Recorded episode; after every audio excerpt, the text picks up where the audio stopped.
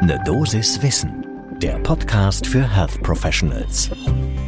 Guten Morgen und willkommen zu Ne Dosis Wissen.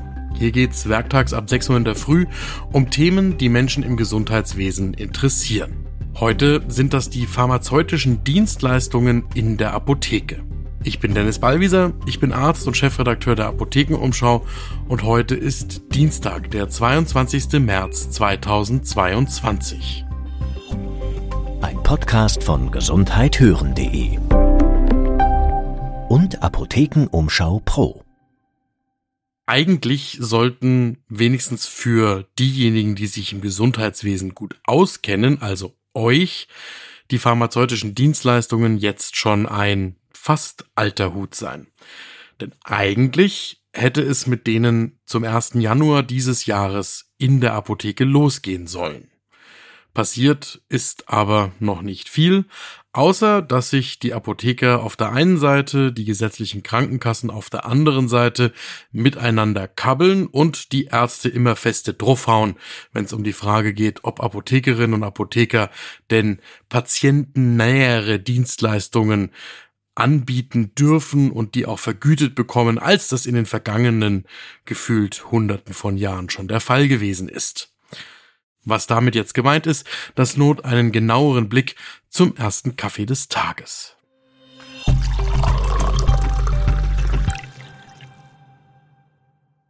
So, der erste Kaffee des Tages, der wird auch schnell kalt, wenn ich jetzt die gesamte Geschichte erzählen würde, wie sich Ärztinnen und Ärzte auf der einen Seite und Apothekerinnen und Apotheker auf der anderen Seite in der Vergangenheit nicht darüber einigen konnten, wer denn jetzt welche Kompetenz bei der Behandlung einerseits und bei der Beratung andererseits hat.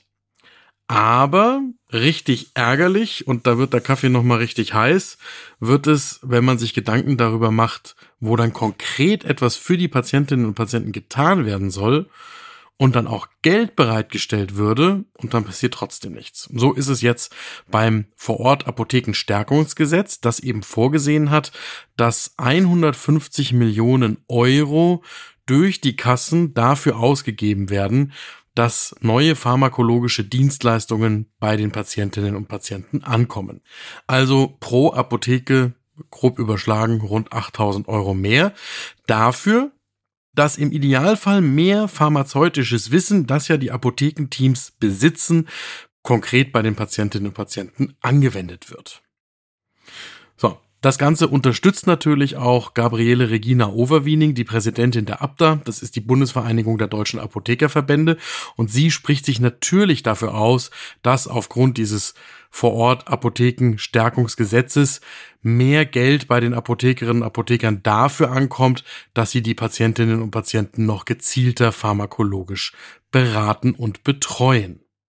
Und wie jetzt diese pharmazeutischen Dienstleistungen in der Praxis aussehen, dazu hat die Abda ein Grundsatzpapier entwickelt, welche pharmazeutischen Dienstleistungen aus ihrer Sicht sinnvoll wären. Zum Beispiel, um die Therapietreue zu erhöhen, um die Risiken der Polymedikation zu senken oder auch im Bereich von Vorsorge und Früherkennung von Volkskrankheiten. Einmal in diesen Bereich hinein in die Prävention, da gibt es seit längerem Daten, dass die Apothekenteams sinnvoll unterstützen können, um noch nicht diagnostizierte Typ 2 Diabetiker zur Diagnose zu bringen. Also nicht alleine nur zu erkennen, dass da ein Risiko besteht, wie das viele Berufsgruppen im Gesundheitswesen tun können, sondern sie dann eben auch in Richtung Diagnostik bei den Ärztinnen und Ärzten zu schicken. Oder bei der Polymedikation, das liegt irgendwie auf der Hand. Wir haben viele, vor allem ältere Patientinnen und Patienten, die sehr viele Medikamente einnehmen müssen.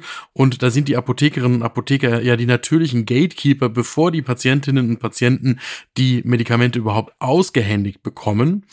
Und auch dazu gab es in der Vergangenheit schon Pilotprojekte wie zum Beispiel Armin in Sachsen und Thüringen, die zeigen, dass die Medikationsanalyse arzneimittelbezogene Risiken reduzieren kann, die Effektivität der Arzneimitteltherapie steigern kann und dass die Patientinnen und Patienten sich dann auch besser fühlen.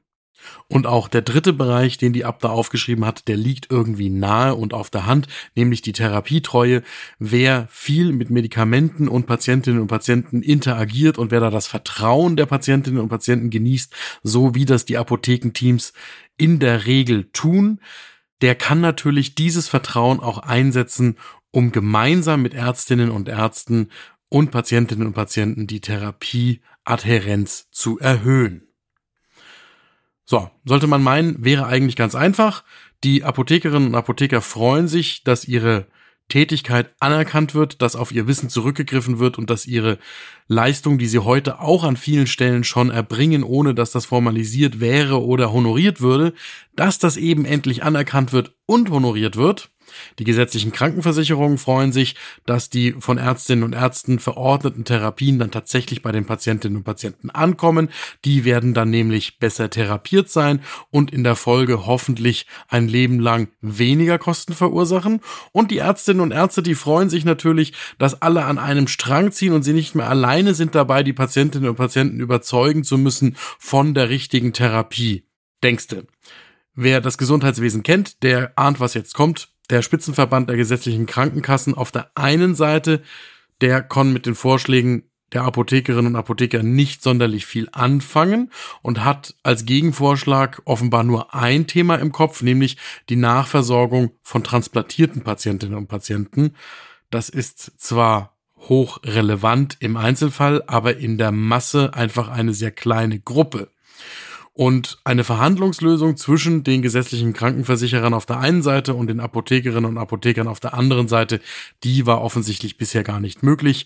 Deswegen ist jetzt die Schiedsstelle damit befasst. Und wie die Verhandlungen dort stehen, darüber halten sich beide Seiten bedeckt. Und wenn man sich dann einmal anschaut, wie die Ärztinnen und Ärzte in der Vergangenheit auf solche Vorstoße reagiert haben, die Apothekerinnen und Apotheker auch formal mit mehr Kompetenzen auszustatten, dann war das in der Vergangenheit immer von Abwehr geprägt. Abseits von Modellprojekten gab es in der Vergangenheit eigentlich immer Skepsis und Ärger, wenn die Apothekerinnen und Apotheker formal und vergütet stärker in die pharmazeutische Versorgung der Patientinnen und Patienten eingebunden werden sollten. Da hat sich einerseits die Kassenärztliche Bundesvereinigung gemeldet, die dann die Gefahr sieht, dass ärztliche Leistungen in die Apotheke verlagert werden sollten. Und auf der anderen Seite hat in der Vergangenheit auch die Bundesärztekammer und deren Arzneimittelkommission skeptisch reagiert, weil das dann ja quasi doppelte Dienstleistungen rund um die pharmazeutische Versorgung der Patientinnen und Patienten wären, einmal bei den Ärztinnen und Ärzten und einmal bei den Apothekerinnen und den Apothekern. Ganz ehrlich, ich verstehe die ganze Diskussion nicht. Mir ist klar, dass in der Vergangenheit da häufig die Claims abgesteckt worden sind zwischen den verschiedenen Gruppen, den Ärzten auf der einen Seite, den Apothekern auf der anderen Seite und denen, die mit den versicherten Geldern das Ganze bezahlen, nämlich die Kassen auf der dritten Seite. Aber die Situation ist ja heute eine andere. Wir haben auf der einen Seite ausufernde Kosten. Auf der anderen Seite wissen wir, dass die Therapietreue nicht die beste ist. Und dann haben wir zwei Berufsgruppen, die beide mit Nachwuchssorgen kämpfen, nämlich einerseits die Apothekerinnen und Apotheker und auf der anderen Seite die Ärztinnen und Ärzte.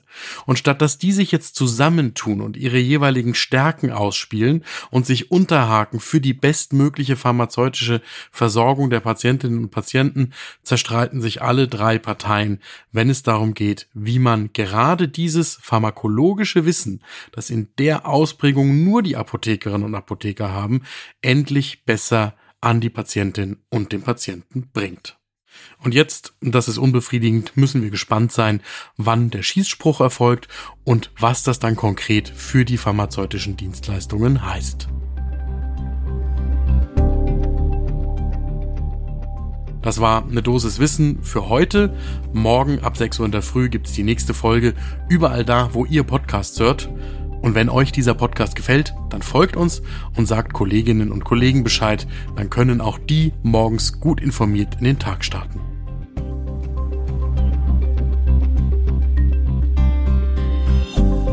Ein Podcast von gesundheithören.de und Apothekenumschau Pro.